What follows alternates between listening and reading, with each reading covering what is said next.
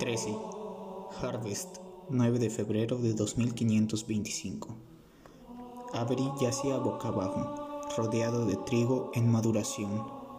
Los tallos verdes eran tan altos y los granos tan gordos que el sol llameante no había conseguido alcanzar el suelo.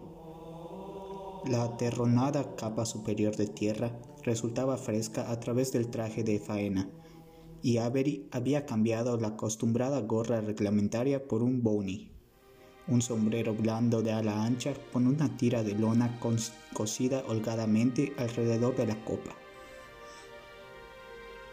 A primeras horas del día había entretejido tallos de trigo en la tira, y aun cuando los tallos estaban ahora doblados y raídos, en tanto que Avery permaneciera pegado al suelo, estaba bien camuflado. Con la bolsa del rifle arrastrando tras él, Avery había gateado casi tres kilómetros desde el Warthog aparcado hasta el complejo del reactor de Harvest. En el trayecto había coronado una elevación larga y baja que la capitana de corbeta, Al Sidney, le había dicho que en realidad era el enterrado impulsor de masa. Para mantener el artefacto oculto a los ojos de alienígenas, los Jotun de Matt habían cubierto la elevación con tepes cuadrados de tierra y trigo vivo extraídos de otros campos. Teniéndolo todo en cuenta, el lento avance hacia había ocupado a Avery más de dos horas, pero a él le preocupaba el sigilo, no la velocidad. De hecho, en los últimos diez minutos no se había movido en absoluto. La vista más animada de que disfrutaba era el reflejo del trigo susurrante en las gafas de tirador con cristales dorados. Estas formaban parte del equipo y armas que la capitana de corbeta había dado a los marines. Como el rifle de combate BR-55 que Avery llevaba en la bolsa, las gafas eran un prototipo, un material recién salido de un laboratorio de investigación de la ONI. Reenfocando la mirada, Avery comprobó un enlace con en la esquina superior del lente izquierdo de las gafas, donde un HUD UH diminuto confirmó su posición exacta en Harvest, a escasamente 500 metros al oeste del complejo. Justo delante, el campo iniciaba una pendiente. Avery sabía que todo lo que tenía que hacer era arrastrarse unos pocos metros más y el trigo empezaría a ser menos espeso. Eso le proporcionaría una buena línea de visión de las defensas de los reclutas y lo colocaría en posición para ejecutar su parte del asalto que había planeado con el sargento mayor Byrne. Pero la cobertura más escasa proporcionaría también a los milicianos la mejor oportunidad que habían tenido en todo el día de descubrir a Avery, y éste planeaba permanecer quieto donde estaba hasta estar seguro de tener ventaja. Muy despacio, Avery alargó la mano entre las piernas, soltó los cierres de plástico de la bolsa del rifle y sacó su BR-55. Tras la pelea a bordo del carguero, Avery había pasado gran cantidad de tiempo con el arma en el campo de tiro de la guarnición, evaluando su potencial en comparación con el rifle asalto reglamentario MA5 de los reclutas. El BR-55 compartía el diseño Bullpup, el MA5, ranura del cargador y recámaras situadas detrás del gatillo, pero estaba provisto de mirilla óptica y disparaba proyectiles de 9,5 milímetros semiperforantes. Técnicamente, el BR-55 era un rifle indicado para un tirador, pero era lo más parecido a una arma de francotirador del arsenal de la capitana de corbeta Alcigne, y Avery sabía por su trabajo en el campo de tiro que poseía una precisión letal hasta los 900 metros, mucho más lejos que el MA5. Había entregado uno de los otros tres BR-55 de Al Signy a Jenkins. Byron se había quedado con uno y adjudicado el último rifle de combate a un recluta de mediana edad que se estaba quedando calvo llamado Critchley proporcionando al segundo pelotón su propio tirador. Durante la última sesión en el campo de tiro, Avery había observado cómo Jenkins y Critchley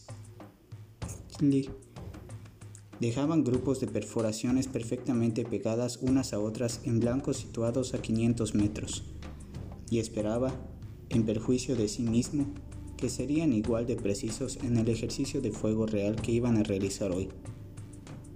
Si al menos fuera tan sencillo como enseñarles a disparar, pensó con el entrecejo fruncido. Sacó un cargador del chaleco antibalas de asalto de nylon negro y lo deslizó en silencio dentro del rifle. Pero ser certero no te convertía en un asesino, que era de lo que trataba el combate, matar al enemigo antes de que él te matase. Avery estaba seguro de que los alienígenas lo comprendían. Tenía la cicatriz para demostrarlo, pero los reclutas no tenían ni idea de cómo era realmente un combate, y eso era algo que Vine, Ponder y él sabían que tenían que solucionar tan pronto como fuera posible. El problema era que había demasiadas cosas sobre los alienígenas que los marines no sabían, y al final acordaron que tendrían que llevar a cabo unas cuantas asunciones básicas sobre su enemigo y sus hombres, si querían que la milicia opusiera una resistencia efectiva. Primero, los alienígenas regresarían con una fuerza mayor y más competente. Segundo, el combate sería en tierra y defensivo. Con tiempo suficiente, Avery tenía la esperanza de que se podría entrenar a la milicia para mantener una guerra de guerrillas. Pero la tercera y última asunción era que el tiempo era un lujo del que no disponían. Avery y los demás estuvieron de acuerdo. Los alienígenas estarían de vuelta mucho antes de que los milicianos hubieran aprendido nada de que no fuera lo esencial sobre el modo de combatir de unidades pequeñas. Desde luego, el capitán y sus sargentos mayores no contaron a sus reclutas nada de esto. En su lugar, siguieron fomentando el engaño de una visita de una delegación de la autoridad colonial y un posible ataque de los insurrectos. A ninguno le gustaba mentir a sus hombres, pero tranquilizaba sus conciencias el saber que los reclutas necesitarían dominar las mismas habilidades básicas de ocultación, coordinación y comunicación si querían tener una posibilidad contra el enemigo extraterrestre.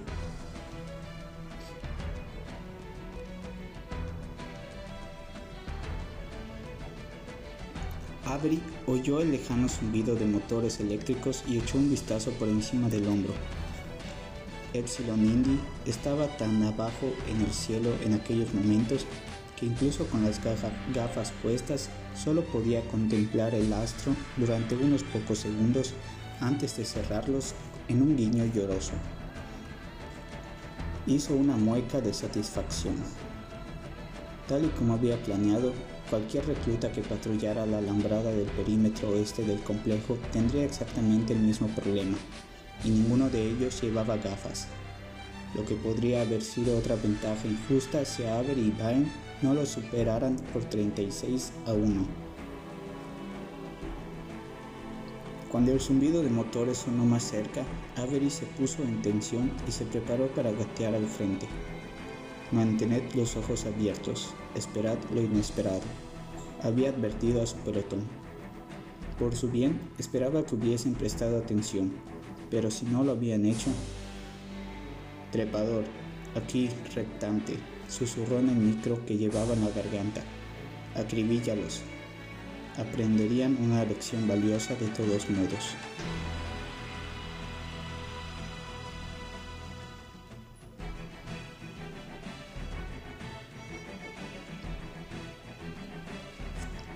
Huele la mar de bien. Jenkins colocó la mejilla contra la culata de plástico duro de su BR-55 y lanzó a Forcel una mirada de soslayo. ¿Qué es? Los reclutas yacían uno junto al otro, de cara al único portón del complejo del reactor, una abertura en la zona occidental de la alambrada de tela metálica de 3 metros de altura que rodeaba la instalación. Forcel dio un mordisco a una barrita energética envuelta en papel de plata. Avellanas con miel. Masticó y tragó sin apartar los ojos de su mirada telescópica. ¿Quieres un poco? ¿Hay alguna parte por la que no hayas pasado la lengua? preguntó Jenkins. No. Estupendo. Forcel se encogió de hombros a modo de disculpa y se introdujo el resto de la barrita en la boca. Jenkins sabía que era culpa suya que estuviera hambriento.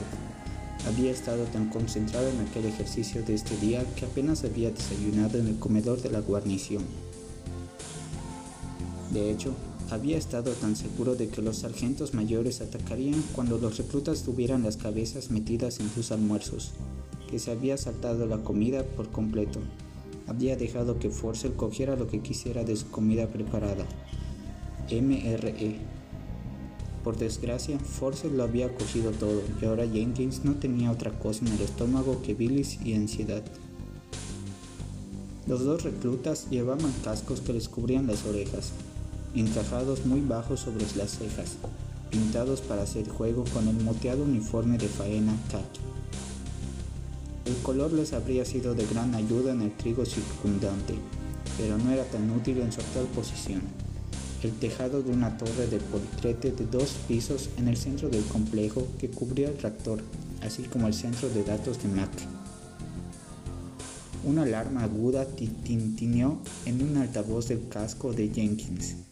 Bajo la supervisión del capitán Ponder, los reclutas habían instalado rastreadores en movimiento por todo el perímetro, regulando las unidades montadas en postes al máximo de sensibilidad.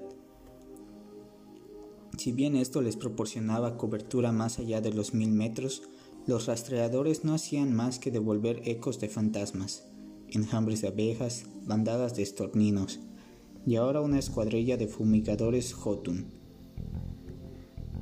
Guiñando los ojos por delante de Forcel, Jenkins contempló cómo un trío de los aviones de morro cónico y alas finas se acercaba al trigo del lado occidental. Los fumigadores habían estado realizando largas pasadas sinuosas todo el día, rociando una capa superficial de fungicida. Pero esta vez era la vez que pasaba más cerca. La nube blanca que dejaban tras ellos onduló en dirección al complejo, provocando que los 12 reclutas del segundo pelotón de la escuadra Bravo 2-B, que custodiaban la alambrada oeste, dieran la espalda a las sustancias químicas que transportaba el aire, se taparan la boca y tosieran. No eran indicaciones de ninguna afectación física real, Jenkins había aplicado cantidad suficiente de los compuestos orgánicos a las cosechas de su propia familia para saber que era de todo seguro respirarlos, sino más bien expresiones de la fatiga y descontento de los reclutas. ¿Qué hora es? preguntó Jenkins. Forcel miró a Epsilon Indy con los ojos entornados. 16.30, más o menos. Casi la puesta de sol, pensó Jenkins. ¿Dónde diablos están? Las reglas del ejercicio eran sencillas. Para ganar, cualquiera de los bandos tenía que eliminar a la mitad del otro, lo que significaba que Johnson y Byrne tendrían que derribar a 36 reclutas, mientras que los reclutas solo tenían que neutralizar a uno de ellos. Con las probabilidades tan en contra de los sargentos mayores, había parecido probable que estos intentarían atacar pronto, antes de que los reclutas estuvieran bien instalados. Cuando los dos habían salido por el portón del complejo en su cuarto poco después de las nueve horas, los reclutas se habían dividido a toda prisa en pelotones y corrido a asegurar sectores diferentes del complejo. Junto con el resto de la escuadra Alfa 1, 1-A, Jenkins y Forcel habían ido a toda prisa a la torre del reactor la estructura, desgastada por los elementos, tenía un poco el aspecto de un pastel de cumpleaños. La segunda de las dos plantas circulares tenía un diámetro más pequeño que la primera y estaba coronada por un grupo de antenas con aspecto de velas para el máser de Mac y otros dispositivos de comunicación. La torre era el único edificio del complejo situado en la superficie y el único edificio en cientos de kilómetros en todas direcciones. Jenkins y Forcel habían subido dos tramos de escalerillas hasta el tejado de la segunda planta y se habían dejado caer boca abajo. La postura más estable para disparar, si uno podía permitirse la pérdida de movilidad. Apoyando su BR-55 sobre la mochila para disponer de un soporte adicional, Jenkins había mirado por la mirilla del rifle justo a tiempo de ver cómo el guardo de los sargentos mayores abandonaba la carretera pavimentada de acceso al complejo y se dirigía al sur por la autovía en dirección a Utgard. Con la adrenalina a tope, Jenkins había tirado al instante del tirador de carga del rifle, haciendo pasar una bala a la recámara. Había colocado el selector de fuego a disparo único, tensado el dedo sobre el gatillo y luego nada. Solo una hora, una hora tras otra de calor abrasador. Los reclutas enseguida habían empezado a quejarse de que el propósito auténtico del ejercicio era ver cuánto tiempo podían aguantar siendo unos imbéciles. Un recluta con sobrepeso y sin pelos en la lengua del 1A, llamado Osmo, especuló que Johnson y Byrne habían ido a Utgard en busca de cerveza fría y un bar con aire acondicionado, dejando que la luz achicharrante de Epsilon Indy ganara el ejercicio para ellos. El ayudante médico Haley les había dicho a todos que cerraran el pico, recalcando que siempre y cuando siguieran con los cascos puestos y se mantuvieran hidratados, estarían a salvo de una insolación. Por su parte, el capitán Ponder había permanecido en su cuarto, aparcado a la sombra de una tienda portátil de triaje cerca de la puerta de entrada, fumando con tranquilidad su cigarro Sweet William. Una cerveza estaría bien, murmuró Jenkins, escuchando cómo el sonido de los motores de los fumigadores Hotun se apagaba. A pesar de que había pasado el día tumbado sobre el estómago sin apenas moverse, había sudado a chorros. Había al menos 10 botellas de agua vacías desperdigadas entre sus botas y las de Forcel, y Jenkins seguía teniendo sed. Ojos en el grande, anunció Forcel, moviendo perezosamente la mira telescópica hacia el este. Otra vez. Girando la cabeza para seguir la mirada de su compañero, Jenkins vio una solitaria cosechadora Houghton una máquina gigante pintada de azul oscuro con tiras amarillas de adorno.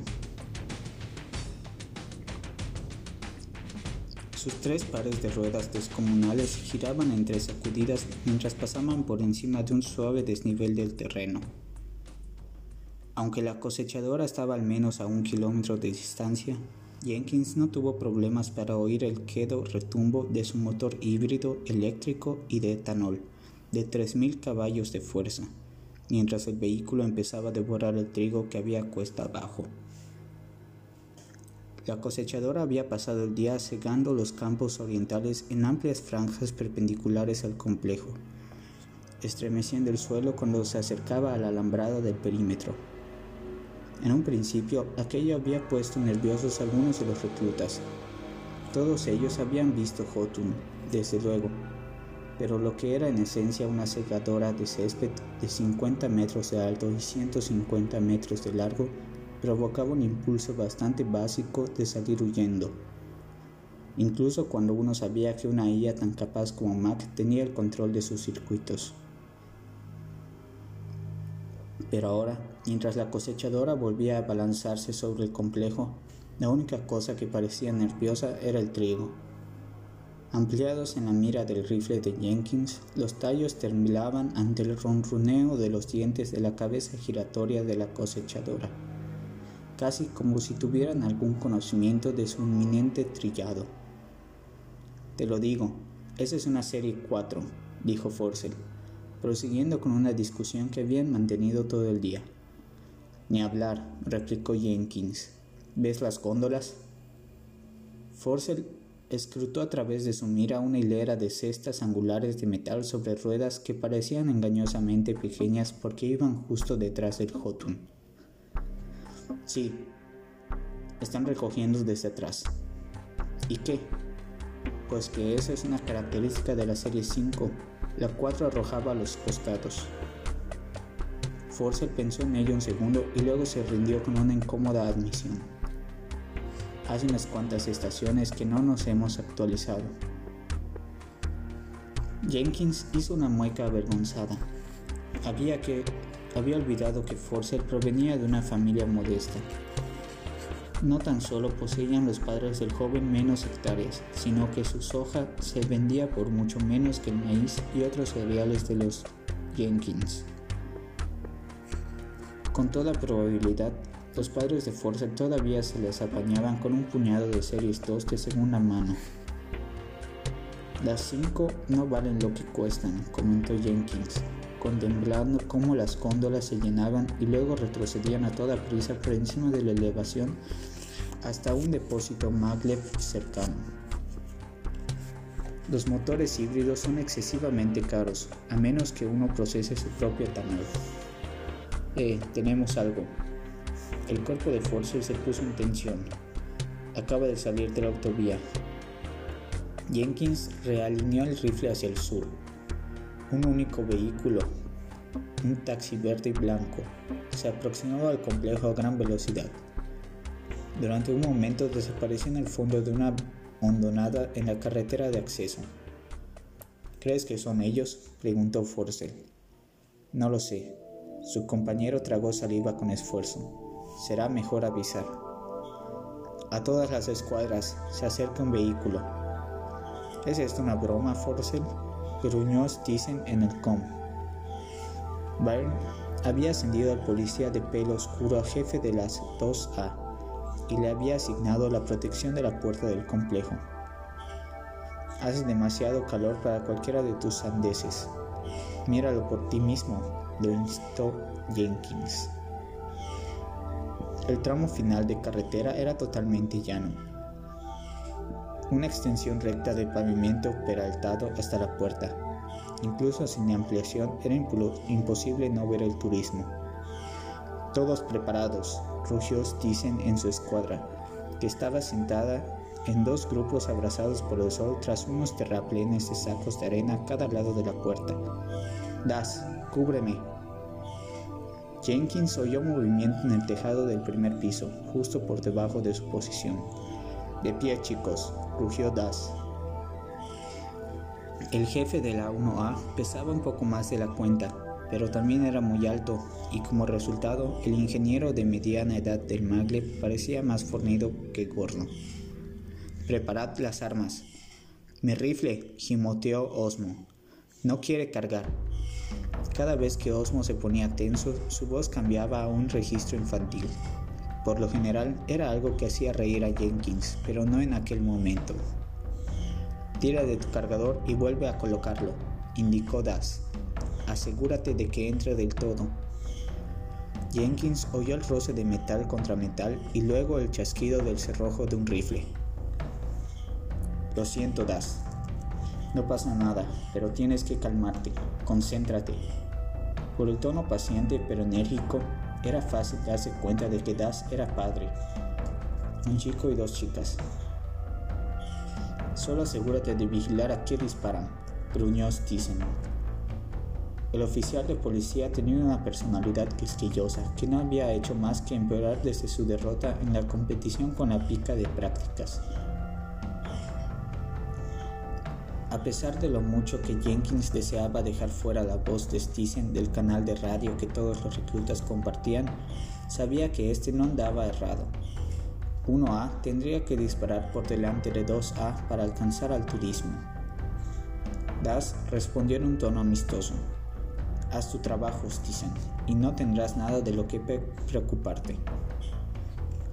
Aceptando el desafío, Stisen fue con un paso decidido hasta el centro de la entrada. Sosteniendo su MA5 contra el hombro derecho, extendió la mano izquierda en una señal de alto. El vehículo aminoró la velocidad y se detuvo a 20 metros de Stisen. Durante unos pocos segundos todos los reclutas se limitaron a contemplar con atención la turbulenta distorsión que el calor producía en el techo del vehículo. Fuera del vehículo, ahora, soltó Stisen, apuntando con el arma al parabrisas. Pero las puertas del turismo permanecieron cerradas. Jenkins sintió que el corazón le martillaba en el pecho. Lectura térmica, musitó a Forcel, esperando que la óptica más sofisticada de la mira telescópica pudiera confirmar si alguno de los sargentos mayores estaba en el turismo. Negativo, respondió su compañero. Está todo blanco. El exterior está demasiado caliente. Primer equipo, vociferó Stisen. Acérquense. Jenkins contempló cómo cuatro reclutas salían de detrás del terraplén occidental y cruzaban con cautela la entrada, apuntando con los MA5 bien sujetos contra el hombro. Rodearon el coche dos por cada lado. Burdick, abra la puerta. Stisen hizo una seña a uno de sus hombres para que avanzara. Jenkins tomó aire e hizo todo lo posible por sujetar el arma de un modo más relajado. Mientras exhalaba, dejó que el retículo de la mira fuera a posarse en el lugar donde imaginaba que estaría la cabeza del conductor cuando saliera. Por alguna razón, imaginó el rostro del sargento mayor Vine sonriendo burlón en su punto de mira. Burdick alargó la mano disponiéndose a cumplir la orden, pero justo cuando lo hacía las puertas de apertura vertical se abrieron de golpe. El recluta tuvo un instante para dar un respingo, pero no tiempo suficiente para soltar un grito de sorpresa mientras del turismo salía un fogonazo de vapor blanco. Al instante, Burdick se desplomó, igual que hicieron dos de los otros reclutas que flanqueaban el vehículo. Todos ellos estaban salpicados de rojo brillante, como acribillados por la metralla. Minas Claymore, gimió el solitario superviviente y se apartó penosamente del turismo arrastrando una pierna inutilizada. Todo el mundo atrás, rugió Stisen al resto de su escuadra a la vez que se echaba al hombro el brazo del recluta que intentaba alejarse y lo arrastraba al interior del recinto. El jefe de la escuadra disparó una ráfaga con una sola mano contra el parabrisas del coche, pero en lugar de hacerse añicos, este se tornó rojo al instante el mismo color intenso que las heridas en apariencia mortales de los reclutas. Para las maniobras, el MA5 de cada recluta se cargaba con proyectiles de entrenamiento táctico, TTR. Estas balas tenían un cartucho de polímero plástico para ayudar a mantener la velocidad en la boca del cañón y la trayectoria, para emular en todo lo posible la balística de un proyectil letal pero cada TTR contenía también una espoleta de proximidad que disolvía el cartucho, convirtiéndolo en un inofensivo manchurrón de pintura roja cuando estaba a 10 centímetros de cualquier superficie. Inofensivo pero no inerte, se recordó Jenkins. La pintura era a la vez un potente anestésico táctil y un reactivo que actuaba sobre unas nanofibras entretejidas en el traje de faena de los reclutas provocando que las fibras se endurecieran al saturarse. Traducción. Cuando te alcanzaban te desvanecías y te congelabas. Un solo TTR en cualquier punto de la extremidad la dejaba inservible. Múltiples, proyectiles en el pecho hacían que todo el uniforme quedara rígido, simulando una herida mortal. A Burdick y a los otros reclutas los habían alcanzado docenas de TTR procedentes de las Claymore. Cajas negras de plástico atornilladas al interior de las puertas del coche, cubiertas ahora de condensación procedente de su propulsante a base de, a base de CO2. Alto el fuego, gritó Heli a la vez que corría al lado de Burdick con un botiquín médico en la mano. El recluta había recibido la mayor parte de la explosión. Se había quedado rígido y, como una tabla y caído directamente de espaldas. ¿Cómo está, ayudante médico? preguntó Punder, bajando de su Warthog. Heli extrajo un bastón azulado de metal del botiquín y lo pasó por encima del estómago de Burdick. Los circuitos del interior del bastón relajaron las nanofibras del uniforme y el ayudante médico pudo sujetar al recluta por debajo de los brazos, tirar de él hasta el coche y apoyarlo contra el neumático delantero del lado del conductor. Vivirá, repuso con sarcasmo. Dio una palmadita a Burdick en el hombro y le colocó el MA5 en el regazo. Luego fue a ver a los otros dos reclutas abatidos. Jenkins lanzó un suspiro de alivio. Sabía que estarían perfectamente, que se reanimarían con facilidad al final de las maniobras. Pero el ataque había parecido muy real y el recluta pudo imaginar sin problemas una escena mucho más truculenta de haber contenido el turismo, explosivos y mis. Estaba a punto de compartir sus pensamientos con Forcell cuando Andersen, el recién ungido jefe del 1B, gritó: La cosechadora no está girando. Jenkins se volvió hacia el este y vio a Andersen y al resto de su escuadra apartándose de la alambrada. La imponente Jotun había traspasado sin lugar a dudas su acostumbrada línea de giro y descendía como un bólido hacia el complejo. Al llegar la cosechadora a una gruesa franja de arcilla que bordeaba el campo, la cabeza giratoria se, se, clavó en el endurecido terreno y quedó trabada con un audible chasquido de correas de distribución. Pero la máquina no se inmutó. Se limitó a alzar el cabezal inutilizado en sus brazos hidráulicos y siguió rodando hacia la alambrada. Los postes de acero y la alambrada metálica galvanizada se desmoronaron bajo el primer par de neumáticos de la cosechadora. Luego se retorcieron alrededor de los ejes. La valla echó chispas al entrar en contacto con la parte inferior de la máquina cuando ésta se detuvo con la mitad de su longitud en el interior del complejo y la otra fuera. Para entonces, la Jotun estaba cubierta de TTR. Los reclutas no habían descubierto ninguno de los sargentos mayores, pero eso no les había impedido apretar los gatillos presas de pánico incontrolado. En la confusión nadie reparó en la granada lanzada por lo alto en dirección a la torre del reactor. ¡Agachaos! Chilló a voz en cuello Das, pero era demasiado tarde. Jenkins apenas tuvo tiempo de esconder la cabeza tras la mochila antes de que la granada explotara. Oyó las salpicaduras de TTR en la pared debajo de él y supo incluso antes de que Osmo hablara que la mayor parte de la 1A había desaparecido. Le han dado Das, gimió Osmo. Me han dado a mí. Arriesgándose a quedar al descubierto, Jenkins avanzó a hurtadillas y echó un vistazo al tejado de la segunda planta. Das estaba inconsciente, igual que la mayoría de los reclutas de la 1A, pero Osmo estaba perfectamente. Tumbado boca abajo con las manos sujetando con firmeza el casco, no había advertido que el entumecimiento de sus piernas se debía tan solo a que otro recluta había caído sobre ellas. Estás perfectamente, Oz, gritó Jenkins por encima del frenético repiqueteo de los MA5 del resto de la compañía de milicianos. Incorpórate y... En aquel momento, tres TTR chocaron contra la pared de la primera planta, justo por debajo de la cabeza de Jenkins, una ráfaga de un rifle de combate. Byrne, está en la cosechadora, gritó Forsyth. Si Jenkins hubiera intentado arrastrarse de vuelta a su mochila, le habrían dado. Pero algún instinto desconocido hasta entonces tomó el mando cuando Jenkins, en vez de ello, alzó el rifle. Divisó a Byrne agachado entre el primer y segundo segmento de la carrocería y abrió fuego.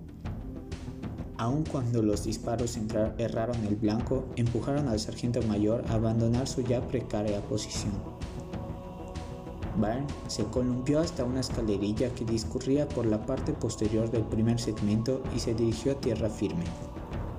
Lo tengo, gritó Jenkins, pasando el selector de fuego del rifle de semiautomático a ráfaga. Pero su fuego más intenso solo apresuró el descenso del sargento mayor Byrne, que agarró los pasamanos de la escalerilla y resbaló hasta el suelo sin molestarse en tocar los peldaños con los pies. Cuando sus botas golpearon el asfalto, Byrne rodó entre los neumáticos del Jotun. Allí estaba bien a cubierto, aunque solo fuera temporalmente, del fuego del rifle de Jenkins, así como del fuego cruzado de las escuadras de Andersen y Stisen. Y una mierda, chilló el jefe de la escuadra 2A, mientras TTR del arma de Byrne salpicaban los cascos de arena situados cerca de la entrada. Richley, gritó Stisen, al frente, Jenkins apretó los dientes. No apreció que Stisen lo desafiara con el com abierto. Y además, Grizzly y su ojeador estaban colocados en el extremo septentrional del tejado de la primera planta y se suponía que debían cubrirle la espalda a Jenkins. Dije que lo tenían, replicó Jenkins, acribillando con una ráfaga el neumático del Houghton. Cállate, Jenkins, rugió Stephen. Critchley, responde. Pero el tirador del segundo pelotón no dijo una palabra. Force, comprueba tu com, gritó Jenkins. La placa de datos com de cada recluta controlaba en todo momento los signos vitales de este, y si uno caía, la pérdida quedaba registrada en la red local. Critchley está muerto, respondió Force con voz anonadada, como también todo el 1C. ¿Qué? Hemos perdido a todo el mundo en la alambrada oeste. Jenkins vio el rifle de combate de Byron centellar desde las sombras de debajo del Houghton. Uno de los reclutas del 1A lanzó un grito a la vez que caía. Eso tienen que ser cerca de 30 bajas, pensó sombrío, y disparó dos ráfagas más. Luego rodó sobre el costado y cambió el cargador. Stisen, vamos a dirigirnos atrás. No, maldita sea, lo rebatió Stisen y luego se dirigió al jefe del 2C, encargado de custodiar la esquina nordeste del complejo. Abel, moveos al oeste. Tiene que ser Johnson. Solo oír el nombre de su sargento mayor hizo que a Jenkins le se le hiciera un nudo en el estómago. Él y el resto de los reclutas habían pasado el día quejándose del calor, sin ser conscientes de que habían estado descansando entre las fauces de una trampa muy bien tendida. Ahora, con Byrne perfectamente atrincherado y Johnson presionando, era solo cuestión de tiempo que los reclutas fueran aplastados. ¿Vos? preguntó Jenkins, alzándose sobre una rodilla. ¿Todavía coleas? Sí. Tienes una buena altura, puedes mantener a Byrne inmovilizado. Pero simplemente hazlo, Osmo. Jenkins dio un golpecito Forsyth en el hombro, Intercambiaron miradas y Jenkins supo que su compañero pensaba exactamente lo mismo. Cuando estás cogido en una trampa, te abres paso peleando. Stisen anunció. Los tiradores de primera se ponen en marcha.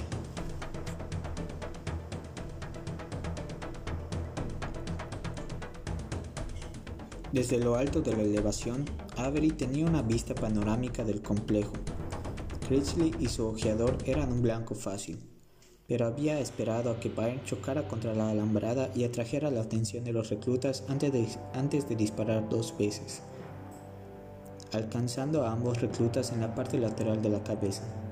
Los circuitos de los cascos registraron los disparos letales y les congelaron los uniformes al instante. En la confusión general del fuego de armas automáticas, Avery estaba seguro de que ninguno de los otros reclutas había oído sus disparos. También apostó a que ninguno de los milicianos se molestaría en comprobar sus rastreadores en movimiento ahora que la nube de fungicida había desconcertado por completo las señales de los aparatos. Las sustancias químicas habían recubierto a Avery de fino polvo blanco al, al asentarse sobre el trigo y el sargento mayor tenía un aspecto casi cómico cuando se alzó del campo, como si algún bromista hubiese soltado una bolsa gigante de harina desde lo alto. Pero no había nada de nada pretendidamente gracioso en las intenciones de Avery. Planeaba abatir a todos los reclutas que custodiaban la alambrada oeste antes de que dejaran de pensar en Byrne y se acordaran de vigilar el perímetro. Mientras descendía corriendo la elevación con el rifle de combate alzado y los gruesos granos de, trigo golpeándole los codos, a Avery se le ocurrió de repente que era la primera vez desde Trebuchet que había disparado contra un ser humano. Esto era diferente, por supuesto. Eran unas maniobras con munición de prácticas, pero no pudo evitar, evitar, evitar advertir lo fácil, lo automático que le resultaba colocar a alguien en su punto de mira y apretar, y apretar el gatillo. No era más que una buena preparación, Avery lo sabía.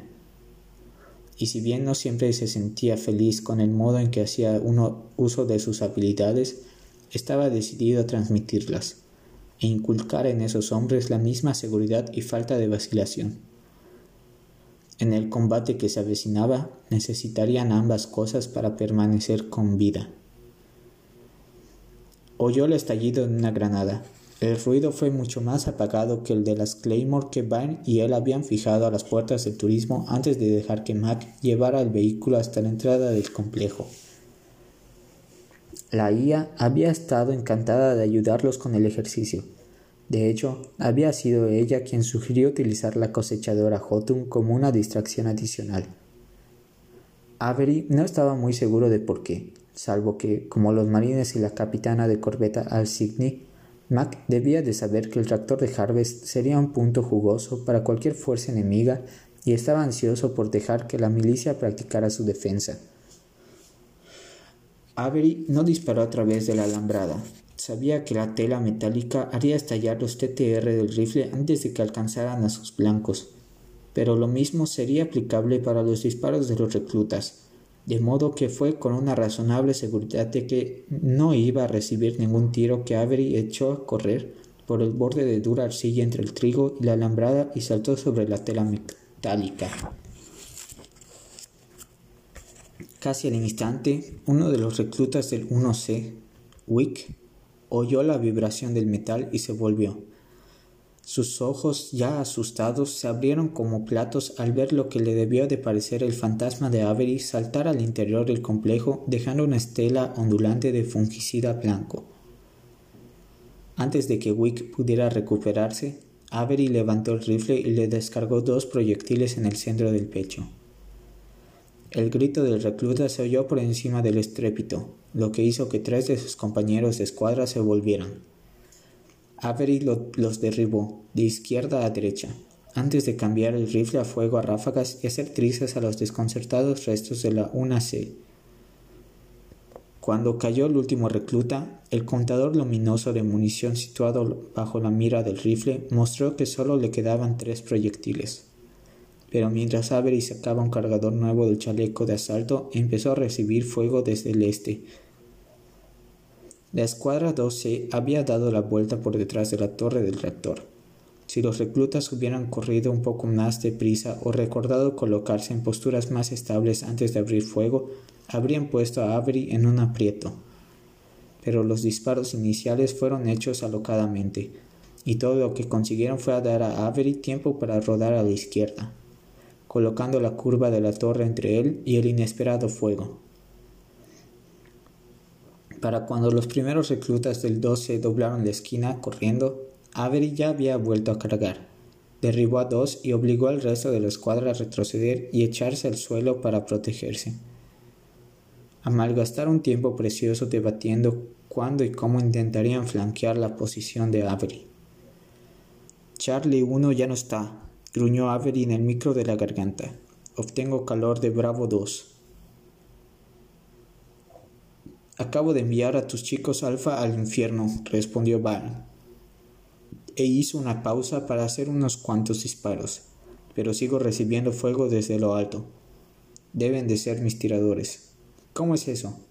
Los tuyos están muertos. Bien, pues hazlos callar. ¿Quieres? Vale.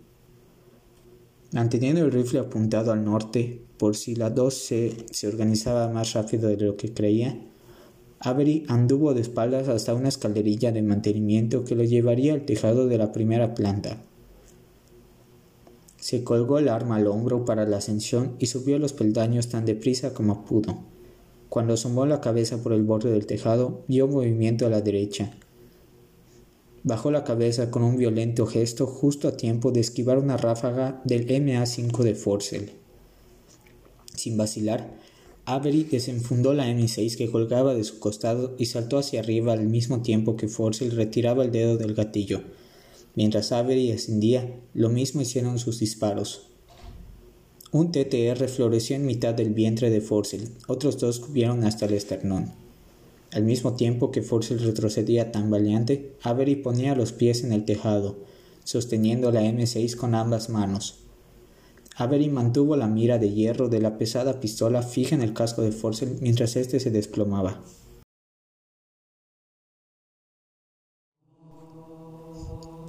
El recluta era grandote y Avery quería asegurarse de que el menor calibre de las balas de la pistola era suficiente para derribarlo. Convencido de que Force le había caído y no se levantaría, Avery fue hacia la escalerilla que lo conduciría a lo alto del segundo piso. Pero no había dado más que unos pocos pasos cuando sintió tres punzadas de dolor agudo en la parte posterior del muslo derecho. Propulsado por la adrenalina, Avery hizo girar la pierna que se le estaba quedando insensible por momentos y devolvió el fuego a un blanco que solo reconoció como Jenkins una vez que las balas habían sido disparadas. Mientras Jenkins retrocedía a toda prisa tras la curva de la pared del segundo piso, Avery adivinó que los reclutas habían saltado abajo por lados opuestos de la torre y aguardado que él subiera. Un plan bastante bueno. Avery hizo una mueca mientras cojeaba pegado a la pared. En lugar de permanecer bloqueados en una posición defensiva que empezaba a desmoronarse, los tiradores habían montado su propia emboscada. Tanto si había éxito como si no, Avery admiró su iniciativa. Soltó el cargador de la M6 medio agotado, recargó y alargó el brazo con la pistola por fuera de la pared. Pero justo cuando Jenkins aparecía ante su vista y el dedo de Avery se tensaba sobre el gatillo, la voz del capitán Ponder retumbó en la radio. ¡Alto el fuego! ¡Alto el fuego! Por un momento, el sargento mayor y su recluta permanecieron petrificados, cada uno apuntando directamente al otro. di. Osmo sonó conmocionado y luego entusiasmado ante su inesperado éxito. Sí que le di. Sargento Mayor Barnes, lo han alcanzado, confirmó Ponder. puntuación final 34 a 1. Felicitaciones, reclutas. Un coro de agotados vítores inundó la radio. Una salpicadura procedente del neumático gruñó Byrne en el canal privado del sargento mayor. Malditos TTR. Luego por el com abierto. Heli, tráigame ese maldito bastón. Avery bajó la pistola y se relajó contra la pared. Epsilon Indy descendía hacia la suave curva del horizonte y el deslucido poliquete de color marrón claro de la torre adquirió un cálido resplandor amarillo al mismo tiempo que se desprendía del calor acumulado. Jenkins sonrió ampliamente. Casi nos vencieron, sargento mayor. Casi. Avery sonrió, y no solo para ser educado. Aparte de maniobras básicas alrededor de la guarnición, Aquel había sido el primer ejercicio con fuego real de los reclutas. Ellos no tenían ni idea de lo que los sargentos mayores iban a lanzar contra ellos, y la actuación de Jenkins y Force daba esperanzas a Avery de que, con tiempo suficiente, sus reclutas podrían convertirse en soldados decentes. Sargento mayor, la voz de Ponder chisporroteó en el auricular de Avery, y el tono risueño de hacía un momento había desaparecido. Acabo de recibir noticias de nuestro representante local del DSS. Avery leyó entre líneas. La capitana de corbeta Al Signy y la columna vertebral se le agarrotó a juego con la pierna. Los delegados que esperábamos, continuó Ponder, están aquí y han traído una nave mucho más grande.